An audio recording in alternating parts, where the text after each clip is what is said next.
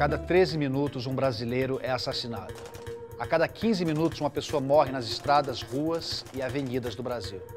São quase 100 mil mortes violentas por ano, que colocam o Brasil na lista dos 20 países mais violentos do mundo e entre os 10 países com maiores índices de mortalidade no trânsito. Se estes dados refletem um país violento, quando e por que criamos a imagem de que o brasileiro é um homem generoso, alegre, avesso a guerras ou a brigas? Afinal, o que Sérgio Buarque de Holanda, em seu livro Raízes do Brasil, queria dizer com a expressão de que somos homens cordiais? E em 36, quando Sérgio Buarque lançou o seu Raízes do Brasil, dizendo que nós brasileiros éramos homens cordiais. E a característica da cordialidade era, em primeiro lugar, a generosidade, em primeiro lugar, a nossa civilidade, destacado por todos os visitantes, a nossa característica de hospitalidade gratuita, nossa aversão a rituais, detestamos práticas rituais. E mais acrescentou Sérgio Buarque, um dos maiores historiadores brasileiros, se não o maior, em essência, diz ele, o Brasil é a terra do homem cordial e ele insiste cor, cordes de coração do latim, ou seja, somos a terra do coração. Isto foi interpretado primeiro como uma leitura conservadora, negando a violência ou negando a nossa capacidade de manifestar sentimentos negativos de ódio, que vão do racismo até o ressentimento social. Essa característica foi debatida durante muito tempo e o Sérgio Buarque sempre diz que ele quer dizer que somos cordiais. Cordiais significa, em primeiro lugar, que nós agimos pelo coração, inclusive quando odiamos nós agimos pelo coração. O nosso ódio também é cordial. O nosso ódio age passionalmente, age pelo coração. É fácil entender que, ao escrever esse livro em 36, Sérgio Buarque estava dialogando com o país onde ele tinha estudado, a Alemanha. A manifestação do ódio encontrava eco em todos os governos do mundo, inclusive no Brasil. O mundo ao redor era profundamente voltado ao ódio. E o Brasil parecia distante da guerra neste momento, uma ilha de prosperidade ou uma ilha de estabilidade, e era possível dizer que, comparado aos vizinhos, especialmente comparado ao que ocorria ao redor no mundo, como Alemanha nazista, Itália fascista, havia uma questão de ódio profundo.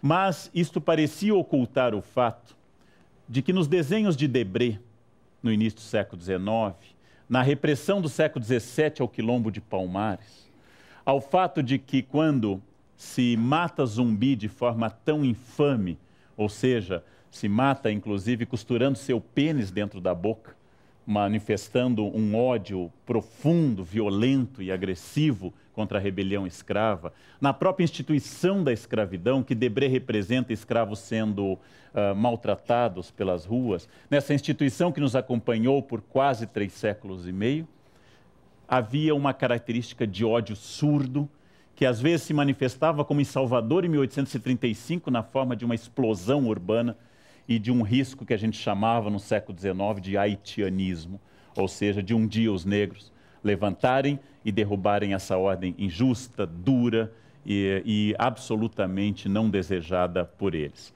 Quando houve a repressão a Canudos com quatro expedições, sendo a última, única vitoriosa, a maneira com que se executou praticamente todo o arraial. Lembrem que Canudos chegou a ser a segunda maior cidade da Bahia. Quando se desenterra o corpo de Antônio Conselheiro, recentemente falecido, quando se leva as cabeças dessas pessoas para Salvador, quando se faz esse gesto, inclusive quase que de enterro da memória dessa violência, ao fazer uma, pois, uma represa que vai cobrir a cidade sagrada de Canudos, havia um ódio que Euclides da Cunha notou como se ele fosse do sertão, ao dizer que havia um encontro entre o Brasil do litoral civilizado do século XIX com o Brasil antigo, violento. Como se o ódio não fosse característico do Brasil, mas característico dos grotões, característico do fim do mundo, característico dessa expressão rural, deste Hércules Quasímodo, como ele chama o camponês.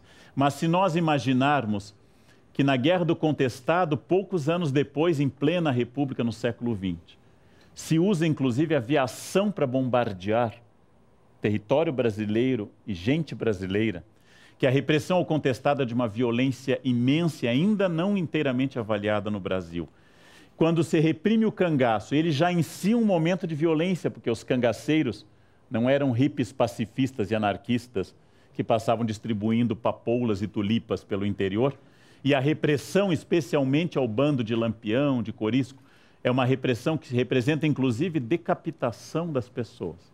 E levar essas cabeças para o Instituto Nina Rodrigues, para estudar, como se dizia no século XIX, a frenologia, para estudar onde estava o mal dentro dessas cabeças. Na verdade, essa discussão sempre parece refletida num dos grandes preconceitos da história do Brasil.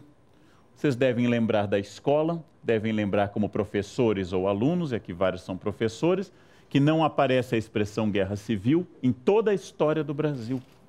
Nós não utilizamos a expressão guerra civil quando o Rio Grande do Sul, meu estado natal, se separa por 10 anos do Brasil. Não utilizamos guerra civil na cabanagem, não utilizamos guerra civil na sabinada, não utilizamos na balaiada, não utilizamos na Revolução de 32 de São Paulo. Todos esses movimentos são revoltas regenciais, movimentos constitucionalistas, são abriladas, são movimentos liberais. Nunca guerra civil. Guerra civil é coisa de argentino. Argentinos fazem guerra civil como antes de Rosas. Guerra civil é coisa da Colômbia e sua Guerra dos Mil Dias.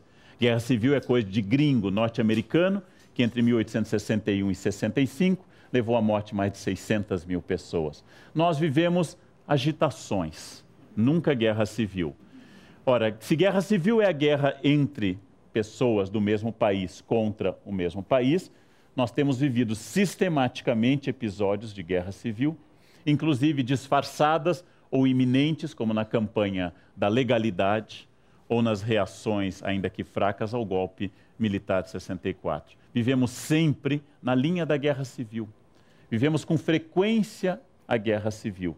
E há quem diga que, em vários sentidos, a periferia de grandes cidades é, de fato, uma guerra civil em curso. Porque é uma característica do Brasil evitar tocar na violência. Vocês imaginarem que nós matamos quase um Vietnã por ano nas ruas brasileiras? A questão crucial da história brasileira é que a violência é do outro. Ou é do sertão de Antônio Conselheiro e não de mim, na capital, na época Rio de Janeiro. A violência é de cariocas, não de mim. E se eu for paulista, a violência é de São Paulo, não de Campinas. E a violência é sempre a do outro. A violência nunca é minha. A violência jamais ocorre comigo. Ela é sempre um espanto, ela é sempre inexplicável. Ela só tem sentido no outro. Ela só tem sentido longe de mim. Então, a primeira constatação que eu faço é que, por incrível que pareça, nós somos um povo profundamente pacífico cercado de gente violenta fora da minha comunidade. Sejam eles cariocas, sertanejos, favelados, nordestinos ou quaisquer outros indivíduos que encarnem a violência contra mim, o legítimo representante da brasilidade, pacífico, tranquilo e um quase um ser rural, poético, andando pelas campinas floridas tocando harpa e assustado com este mundo que me cerca violento no próximo bloco. Por que, que nós temos tal horror ao ódio, já que ele existe?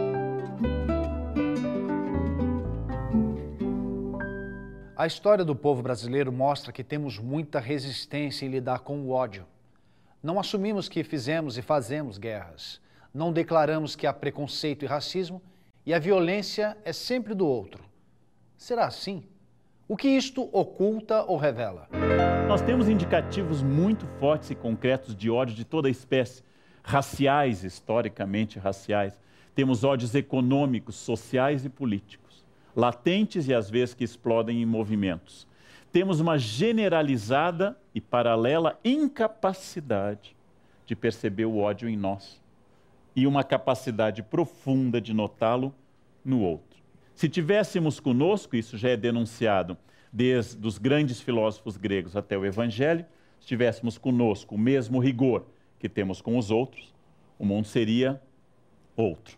Mas também construímos paralelo a isso que há lugares sem males. Os livros didáticos, tanto a esquerda como a direita, a esquerda idealizando o futuro possível e a direita idealizando um passado improvável, tanto a esquerda e a direita nos prometem, em meio a profundos gestos de ódio e revolução, que houve momentos ou haverá momentos que, se voltarmos a eles ou construirmos, serão momentos perfeitos como o mundo indígena. Quando falamos, dotados de um senso crítico não de todo errado, que Cabral invadiu o que viria a ser a Bahia, é verdade. Mas nos esquecemos que aqueles índios ali haviam invadido aquela costa e devorado os povos sambaqui que ali moravam antes deles. É verdade que a presença portuguesa de uma violência, de um genocídio impressionantes haja vista que a costa brasileira fica quase despovoada por completo em poucos anos. Mas não se deve construir em oposição a esta violência a ideia de que aqui habitavam indígenas que cantavam poemas árcades e andavam para lá e para cá também em felicidade absoluta. Esta é uma fantasia construída por Montaigne quando escreve seu ensaio sobre os canibais, ou seja, no seu livro de ensaios, que é o livro primeiro. Esta é uma fantasia construída por alguns pensadores contemporâneos e antropólogos, especialmente os não críticos. Por que, que nós temos tal horror ao ódio, já que ele existe? Por que, que nós temos resistência a reconhecer que o ódio é onipresente e universal, tirando nossa família, nosso condomínio, como já identificado, e nossa cidade? Talvez pela nossa formação dominantemente cristã. Apesar da importante presença de outras religiões, o Brasil é dominantemente um país ainda cristão. E nós aprendemos no Sermão da Montanha, capítulos 5, 6 e 7 de Mateus, que são bem-aventurados os pacíficos. Aprendemos com Dante o quadro dos iracundos, os que odeiam, os dotados de ira, como um pecado capital. A ira é um pecado capital. A ira nos condena ao inferno. Os pacíficos herdarão o reino de Deus. A raiva desfigura as pessoas. Perdoar é absolutamente uma necessidade e um impositivo cristão, ainda que naturalmente seja uma utopia permanente. Poderia ser também ilustrado sempre pela imagem dominante no Brasil de um pensamento conservador. Já que ódio remete à revolução e agitação social, já que ódio remete a mundo de ponta cabeça, expressão de Christopher Hill, já que ódio remete a essas coisas, nós deveríamos então representar o Brasil como um quadro cor-de-rosa. Como um quadro como aquele que tantas vezes se acusa Gilberto Freire, às vezes injustamente, às vezes com justiça, de um país muito harmônico. Uma das características do pensamento crítico é ter destacado sempre a profunda violência da existência humana. E do pensamento conservador foi ter destacado a linearidade pacificadora desta sociedade construída desta forma. Ora, se é fácil entender por que é que nós evitamos falar no ódio e porque temos horror a falar no ódio, se temos horror inclusive a falar nas coisas mais elementares destas raivas, difícil entender porque ele permanece. Porque é uma sociedade marcada por tanta dissensão. É possível pensar num sentido mais amplo, a resposta clássica e bastante linear que eu vou dar, perdoem os filósofos, dos três grandes pensadores que tentaram definir natureza humana. Hobbes, a partir da obra O Leviatã, como o estado da guerra de todos contra todos. Somos naturalmente violentos. Não nos matamos porque há repressão e poderes maiores. Somos naturalmente voltados à violência. Já, por exemplo, Rousseau, que vai estabelecer que somos absolutamente inclinados à bondade, à tranquilidade e à vida pacífica mas aprendemos a mentir, a roubar e a matar em função da sociedade que nos corrompe. E por fim, todos empíricos, especialmente os empíricos como Locke, que vão dizer que nascemos tábula rasa, folha de papel em branco, e aquilo que vai ser escrito na nossa personalidade depende exclusivamente das nossas experiências. Entre os que naturalmente defendem uma natureza malvada e inclinada ao ódio, entre os que defendem uma natureza pacífica, e os que defendem uma natureza neutra que se inclina ao ódio ao pacifismo, de acordo com a experiência, os filósofos debateram durante muitos anos se haveria essa natureza humana. Por que, que o ódio permanece?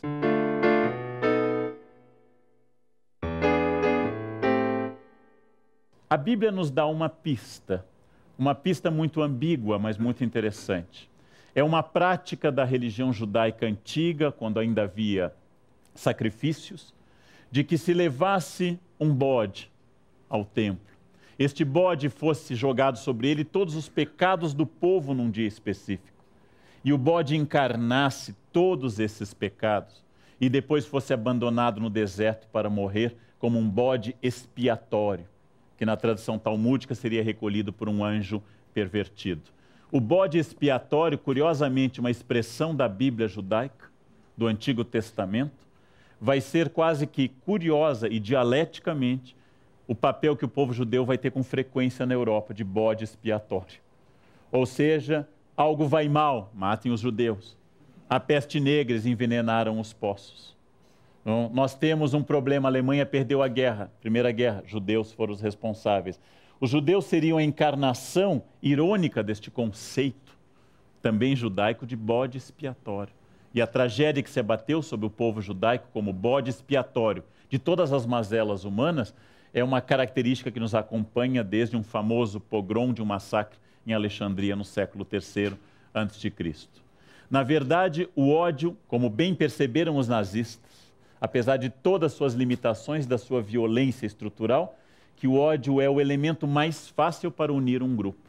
Na minha experiência de professor, as salas de aula são divididas em grupos incomunicáveis e mutuamente hostis que se agrupam por renda, forma física, melanina e opção sexual em grupos mais ou menos definidos na sala. Não se falam, não se gostam, riem quando um entra e debocham uns dos outros. Eis que um professor da nota baixa se torna um inimigo de todos. Imediatamente as panelas de pressão rompem o lacre e todos dão as mãos contra aquela besta do Apocalipse que os prejudicou e um emenda a fala do outro, porque agora eles têm o que odiar em comum. E tendo alguém aqui odiar em comum, nós somos todos irmãos. É muito difícil amar em comum. Nós tentamos, nós nos esforçamos, mas é difícil amar. Agora, odiar é uma delícia. Odiar é uma facilidade. Inimigos dão a nossa identidade. Não há importância alguma, de fato, que eu vença com o meu time Importante eu poder encontrar o do time adversário e jogar isso na sua cara. A derrota dele é mais deliciosa que a minha vitória. Não optamos por um time por amar nosso time, mas por odiar outro. O ódio e o bode expiatório nos fazem lembrar o pensamento do grande Tácito na Roma clássica, que dizia que os homens apressam-se mais a retribuir um dano do que um benefício, porque a gratidão é um peso e a vingança é um prazer. E ele chega a nos recomendar, na esteira que depois Rochefoucauld vai dizer, o duque azedo Rochefoucauld vai dizer no século XVII, é mais fácil fazer o mal do que o bem, porque o bem tem que ser retribuído e é um sacrifício porque nos humilha. Se você me emprestou dinheiro, se você me ajudou, se você me ouviu, você será sempre a testemunha da minha fraqueza, que eu não tive dinheiro suficiente, que eu fui fraco a ponto de chorar, ou fui traído e fui chorar minhas mágoas corníferas com você. E você sempre será a memória dessa dor. Mas se você me fez um mal, eu tenho um motivo para viver e para acordar. E quando eu penso em descansar, eu penso, mas ele ainda respira. E eu preciso lhe atacar. Porque o ódio me torna superior a você, já que foi você que me atacou, enquanto que a gratidão me torna inferior a você.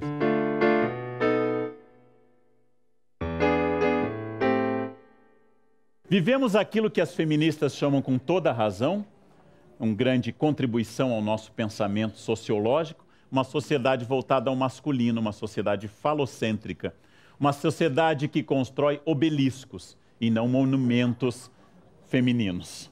Uma sociedade que pensa Deus pelo masculino, uma sociedade que denomina como positivos todos os animais masculinos de vida sexual intensa, tigrão, galo, garanhão. E pelo, e pelo agressivo e pejorativo, todos os animais femininos, galinha, piranha ou vaca. Vivemos uma sociedade falocêntrica, uma sociedade voltada ao masculino.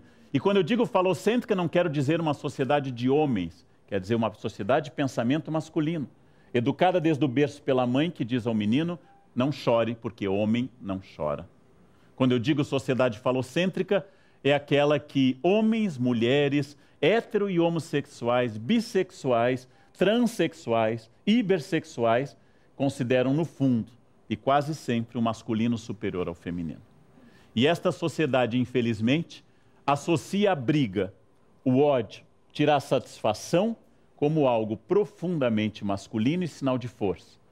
E a harmonia, voltar atrás, pedir perdão ou engolir calado a ofensa como feminino e sinal de fraqueza.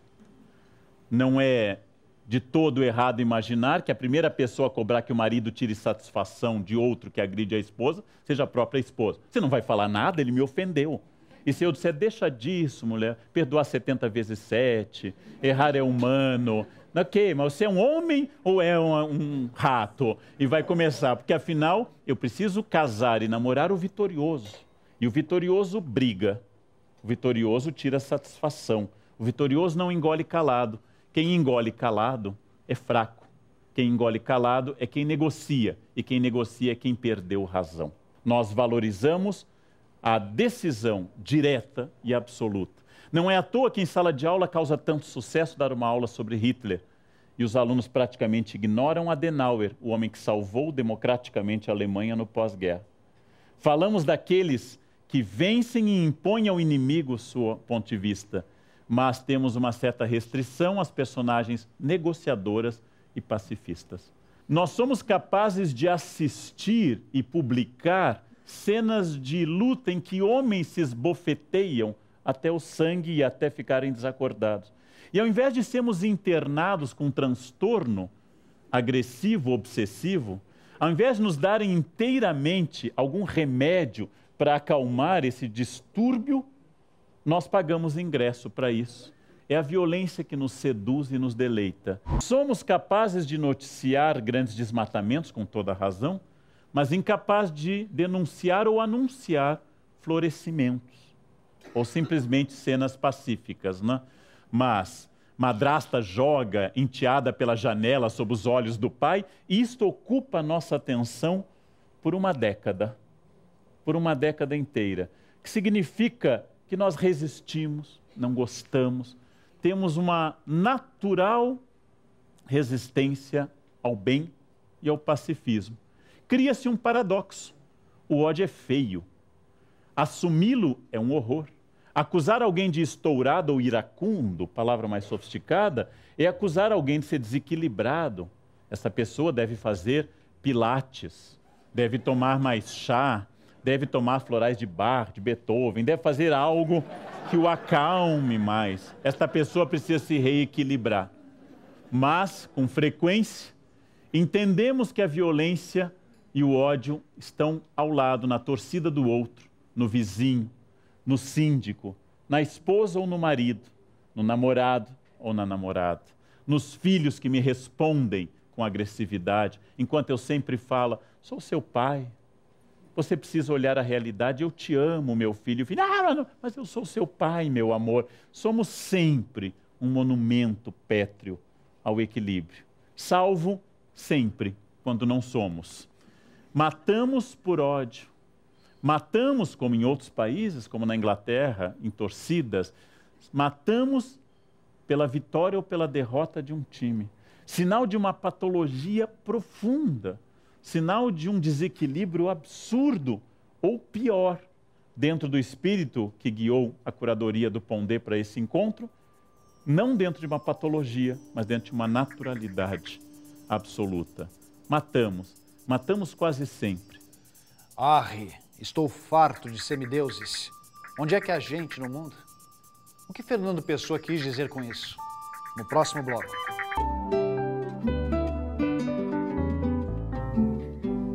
Clarice Lispector desabafou em sua crônica Mineirinho a revolta e perplexidade que sentiu diante dos 13 tiros disparados por um policial no bandido. Esta é a lei. Mas há alguma coisa que, se me fez ouvir o primeiro tiro com alívio de segurança, no terceiro me deixa alerta. No quarto, desassossegada. O quinto e o sexto me cobrem de vergonha.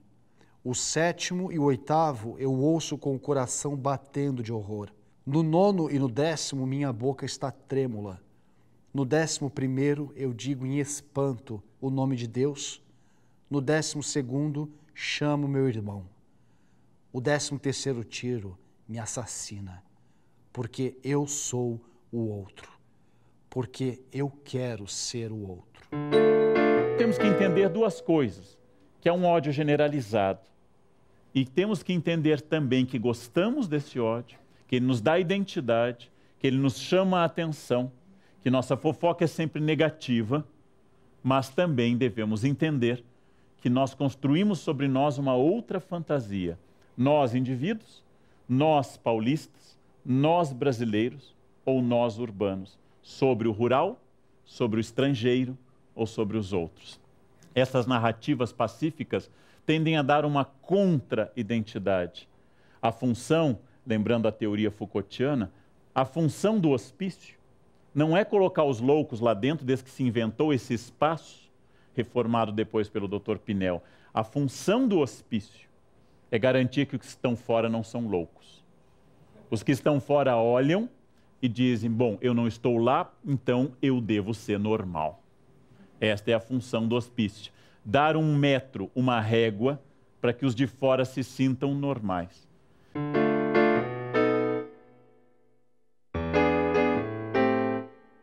Temos um discurso de horror ao pretenso ódio externo, seja ele xiita no Irã, seja ele de fundamentalistas de toda a espécie, seja de terrorista, seja do que for, nós temos um horror ao ódio externo Chegamos a fechar os olhos em cenas violentas nos filmes e manifestar imediatamente nossa restrição a esse ódio. Mas criamos categorias novas no mundo contemporâneo. Ao invés dos crimes famélicos, os crimes tradicionais para obter comida, como era a regra, nós temos hoje crime de status e de tecnologia. Não mais jovens atacando farinha de trigo, mas jovens atacando iPhones, jovens atacando tênis de marcas, respondendo a um novo tipo de violência, a sociedade que estampa no rosto de todo mundo os bens absolutos e sempre nos diz: você não tem. Eu tenho e você não tem. Então, este ódio de consumo, este ódio que me leva a ser incessantemente um consumidor, é uma novidade. Uma novidade dessa pós-modernidade. Uma novidade que nos tornou numa categoria nova, tão bem explorada pelo professor Pondé em tantos textos, pela primeira vez na história, os homens modernos do século XX para o XXI são obrigados a serem felizes e a manifestar essa felicidade. A geração da minha avó, quando tudo estava correto, minha avó Maria dizia: Tudo bem, vó? Indo, era um gerúndio, levando, como Deus quer. Nós somos obrigados a sermos felizes. Somos obrigados a sermos bons pais, bons maridos, bons profissionais, ainda temos certo equilíbrio emocional, a malhar e sermos positivos. É um terror essa obrigação. Não temos mais direito ao mau humor, é preciso tratá-lo. Não temos mais direito à melancolia, é coisa de Lars von Trier, ser melancólico, é coisa de gente desequilibrada, mal resolvida. Não temos mais direito à infelicidade, porque a infelicidade não passa mais em testes de empresa. Não sei se os senhores sabem que ao ser entrevistado eu sou obrigado a ser feliz. Todos somos obrigados permanentemente a um sucesso. É aquilo que o Pondé chama com toda razão da nova hipocrisia contemporânea. Ao invés de não dizer mais o que sentimos, como é a hipocrisia clássica farisaica, nós não somos mais o que somos. Somos felizes, até porque ninguém aguenta. Inclusive porque hoje, se eu for triste, melancólico ou odiar, todos sabem eu vou ter câncer. O câncer só atinge as pessoas tristes. As alegres morrem com 300 anos, passam dos 500 ou são imortais, são Highlanders. As que têm melancolia têm tumores, que nós temos hoje ódio ao ódio, apesar de ele nos seduzir. Haja vista que contra o ódio a depressão e a tristeza, nós somos a primeira civilização que inventou produtos químicos. Se você não tem vontade sexual com essa pessoa, aí que endurecer pero sem perder la ternura jamás. Se você está triste, lítio nessa pessoa. Antidepressivo, toca lítio nessa pessoa. E ela vai entrar num estado de zumbilência, ela vai ficar feliz, ela vai se tornar alegre. Naturalmente, há muitos casos psiquiátricos, especialmente esquizofrenia, em que a medicação é um dos únicos caminhos possíveis. Não é isso que eu estou falando. A medicação existe, E há pessoas que precisam dessa medicação por características biológicas ou psicológicas. Eu me refiro ao fato de que nós tomamos remédios cada vez mais para dormir, para acordar, para ter relações sexuais e para sorrir. Cada vez mais ficamos dependentes da tabela periódica para sentir, especialmente as coisas positivas. Conheci quem tivesse levado porrada. Todos os meus conhecidos têm sido campeões em tudo. E eu, tantas vezes reles, tantas vezes porco, tantas vezes vil, eu tantas vezes irrespondivelmente parasita, indesculpavelmente sujo, eu que tantas vezes não tenho tido paciência para tomar banho, eu que tantas vezes tenho sido ridículo, absurdo, que tenho enrolado os pés publicamente nos tapetes das etiquetas, que tenho sido grotesco, mesquinho, submisso e arrogante, que tenho sofrido enxovalhos e calado, que quando não tenho calado tenho sido mais ridículo ainda. Arre, estou farto de semideuses. Onde é que há gente no mundo? O que, que significa isso? A pessoa está reclamando há quase 90 anos na sua genialidade. Ele está reclamando que ao seu redor todas as pessoas só contam vitórias. Todas as pessoas contam como foram interessantes. Todas as pessoas contam como suas vidas são divertidas. E eu que tenho sido tão medíocre, tão absolutamente linear, que tenho me sentido triste tantas vezes, que odeio com tanta facilidade, que amanhãs que eu acordo pensando na famosa frase de Nero, o imperador romano, gostaria que a humanidade tivesse um só pescoço para cortá-lo de uma só vez. Nero hoje estaria tomando lítio, estaria fazendo terapia. Por que, que você odeia assim? Algo com a sua mãe, coitada. Que, aliás, ele tentou matar. Mas toda essa característica é a característica contemporânea da resistência ao negativo e ao ódio. É claro que este mundo precisa urgentemente, como diz com sabedoria Gandhi, de maior compreensão. É claro que nós precisamos de mais diálogo, precisamos cessar a guerra. Claro que as pessoas têm direito à vida pacífica, a não serem violentadas no seu lar com assaltos, ou violentadas na rua, ou violentadas por quaisquer que sejam as autoridades ou os criminosos. O que eu digo é: será que as pessoas também não têm direito de estarem mal? Ou não têm direito a odiar eventualmente? Ou o ódio será algo tão estranho a todos nós? Nós temos uma certa animosidade ou uma certa resistência aos famosos ódios históricos. Aquele que os romanos e cartagineses, durante as guerras púnicas, narravam na figura de Aníbal, herói da Segunda Guerra Púnica, mais importante, que, levado pelo pai ao altar dos deuses na grande Cartago, nas cidades semita e fenícia de Cartago, no norte da África, jurou diante do fogo dos deuses que não descansaria enquanto não destruísse Roma. Fazer uma criança jurar ódio tão cedo e ódio eterno e cumpri-lo, o esforço de Aníbal é o esforço nascido de um juramento feito a uma criança. E nós achamos sempre que as crianças são naturalmente e inclinados sempre ao mais profundo pacifismo. Quem diz isso jamais entrou numa sala de aula. Jamais acompanhou a profunda maldade que crianças e adolescentes têm uns com os outros. Não me refiro a casos trágicos e extremos em que uma criança atira na professora. Me refiro a casos gerais, esse é uma exceção ainda. Me refiro a casos gerais desta maldade que persegue permanentemente, que quando eu era criança era implicar com alguém, hoje é bullying. Não, hoje mudou de nome, hoje traumatiza. Na minha época na, não traumatizava, hoje é bullying. Estes ódios infantis, esta maldade de adolescentes, profunda, e de professores também, bom, uns contra os outros, entre si como colegas e contra os alunos. No próximo bloco, a banalidade do mal.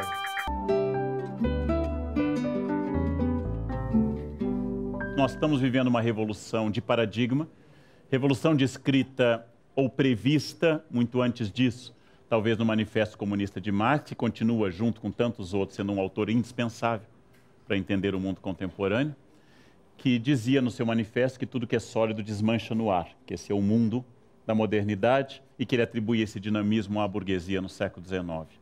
Nós vivemos uma mudança tão grande e o mundo muda tanto de sistemas Então é, é estranho para mim, educado num sistema, acompanhar um outro sistema. Nós estamos numa mudança de paradigma, que as pessoas têm acesso, esse acesso é total e imediato. Não ainda temos capacidade de ter distanciamento desse paradigma para poder analisá-lo. Então, acho sim que nós estamos numa mudança muito rápida, talvez a mais rápida que já tenhamos tido na história, mas algumas lógicas simplesmente se repetem. O capitalismo cria obsolescência para criar mercado. Criar obsolescência para criar mercado é uma estratégia que Adam Smith descreveu na Riqueza das Nações. Não é nenhuma novidade. Algumas coisas são muito novas. Acho de fato que nós estamos diante de uma revolução da informação para o bem e para o mal. Esta revolução da informação tem que transformar, em primeiro lugar, a escola, que continua ensinando, como no século XIII, uma pessoa fonte de conhecimento e outras receptoras de conhecimento a escola é muito reacionária à mudança. É preciso uma mudança total em saber que realmente são professores formados no século XX, com cabeça do XIX, que devem formar pessoas para o XXI. E é um desafio.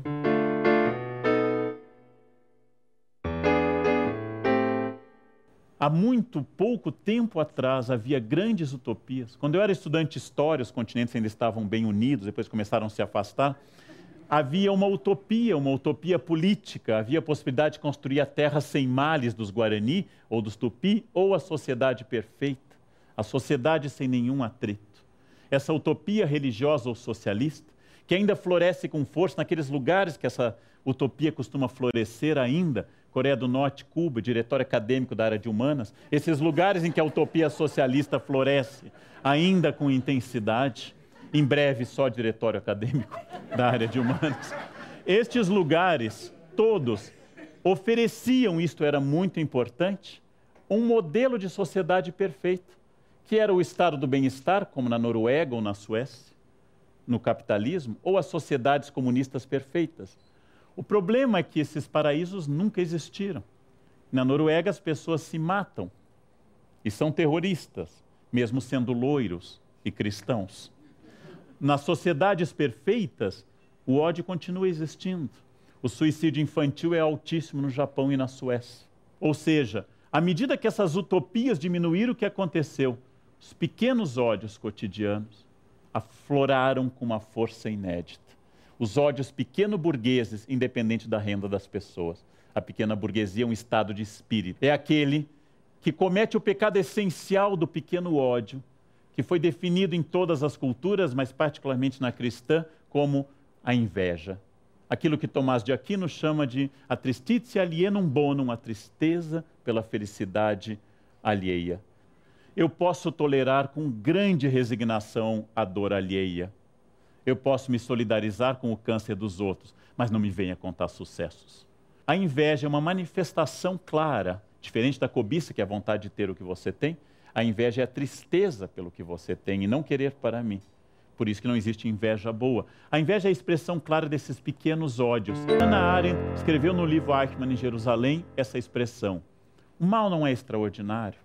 O mal não está inteiramente fora das pessoas. O mal não é um monstro. O mal não tem os olhos verdes com que Shakespeare definiu o demônio do ciúme. O mal é banal.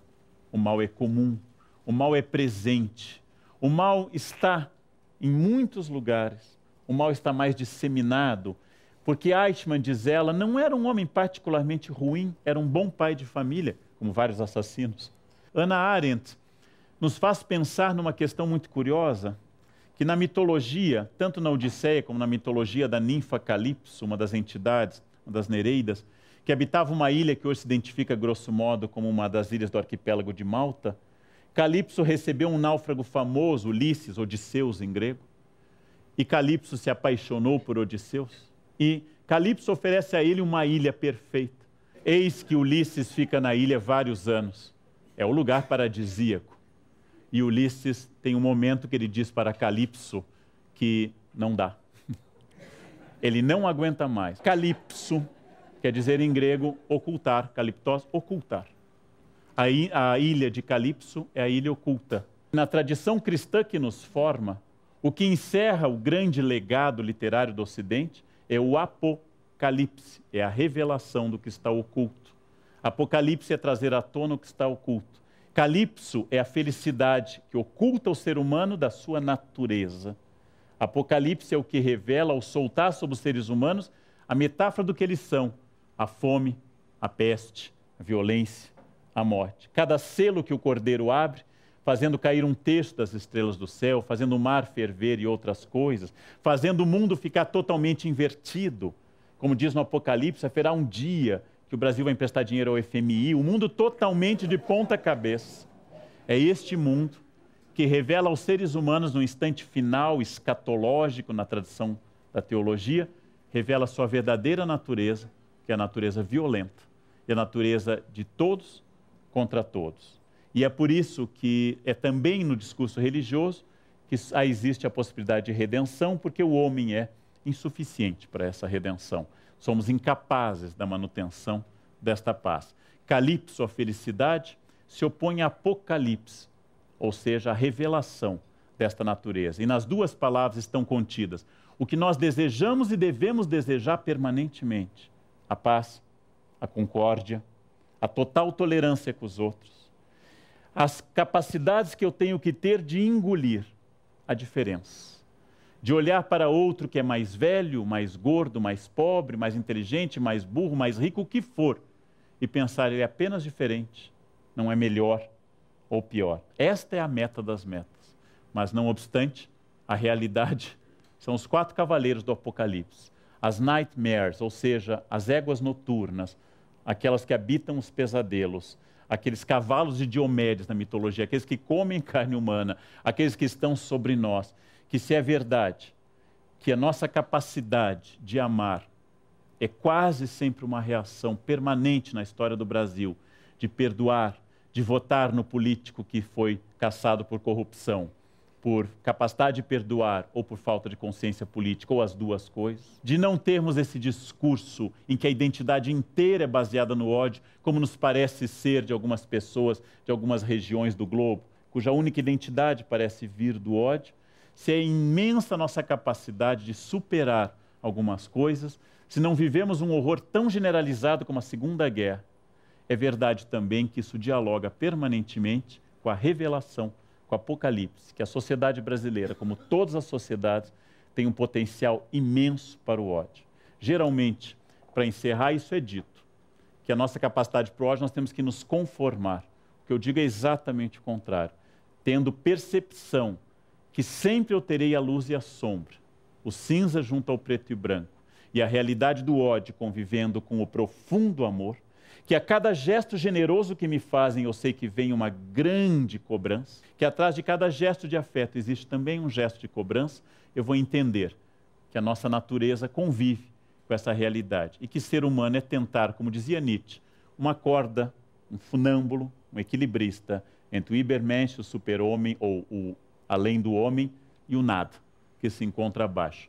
Reconhecer o ser humano como puro ódio é construir uma utopia tão negativa e tão falsa como reconhecer o ser humano como um ser profundamente amoroso, incapaz, e só alguns monstros, por tara genética, é que seriam capazes dessa dor. Todos somos capazes de grandes gestos de ódio. E como diz a célebre afirmativa de Sartre, se o inferno são os outros, ela tapa uma coisa que eu acho muito interessante pensar, que Sartre nunca disse, mas que eu acrescento. O inferno são os outros, porque também o paraíso está nos outros. Falar sobre o ódio não é tarefa fácil. Por isso, o programa de hoje trouxe o historiador Leandro Carnal, que mostrou o quanto ele está presente em nossas vidas e ausente de nossas reflexões. Para assistir a esta palestra na íntegra, acesse o site da CPFL Cultura e participe do Café Filosófico. Tchau!